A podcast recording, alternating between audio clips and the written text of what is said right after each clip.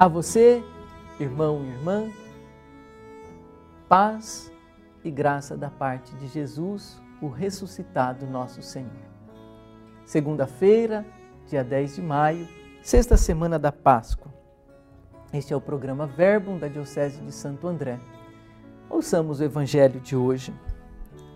Naquele tempo, disse Jesus aos seus discípulos: Quando vier o defensor que eu vos mandarei da parte do Pai, o Espírito da Verdade, que procede do Pai, ele dará testemunho de mim.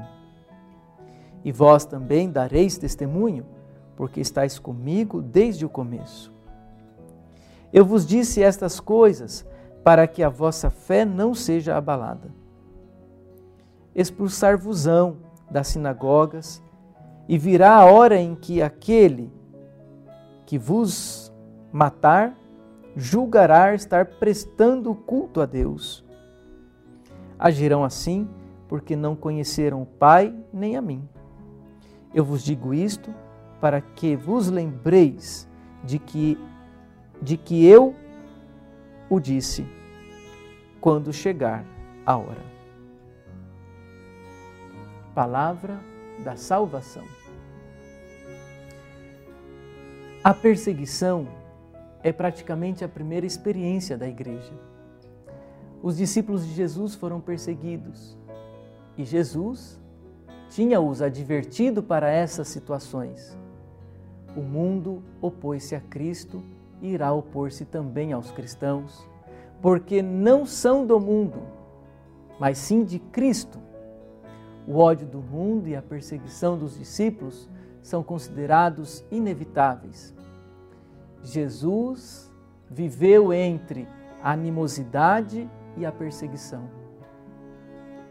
Que podem esperar os seus discípulos, chamados a anunciar a mensagem que o levou à morte? É verdade que nem todos recusaram Jesus e a sua palavra. Alguns amaram-no e por causa do testemunho de João Batista e por causa do testemunho que o próprio Jesus deu de si mesmo. Por isso, é preciso continuar a testemunhar o Senhor para que outros o conheçam e o sigam.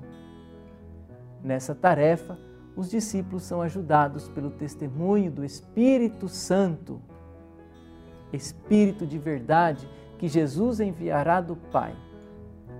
A realidade de Cristo é tão decisiva para a humanidade e, ao mesmo tempo, tão estranha ao modo comum de pensar que todo aquele que decide por Cristo é marginalizado, desprezado, ridicularizado e por vezes chega a ser eliminado com a morte. Rezemos, irmãos e irmãs. Senhor Jesus, dá-me a força de que preciso. Toca o meu coração com o teu amor, a fim de que esteja preparado para enfrentar todas as dificuldades e todas as provações desta vida. Sei que nada custa aquele que ama. Para me fortalecer, procurei o teu amor na Eucaristia, na tua palavra e no teu Espírito Santo, e também no teu divino coração. Amém.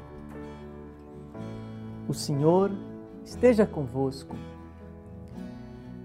Abençoe-vos o Deus da paz, o Deus da consolação. Pai e Filho e Espírito Santo. Amém. Ó Mãe zelosa do perpétuo socorro, ampara todos nós, os teus filhos. Um forte abraço, fique com Deus, fique em paz e salve Maria Imaculada.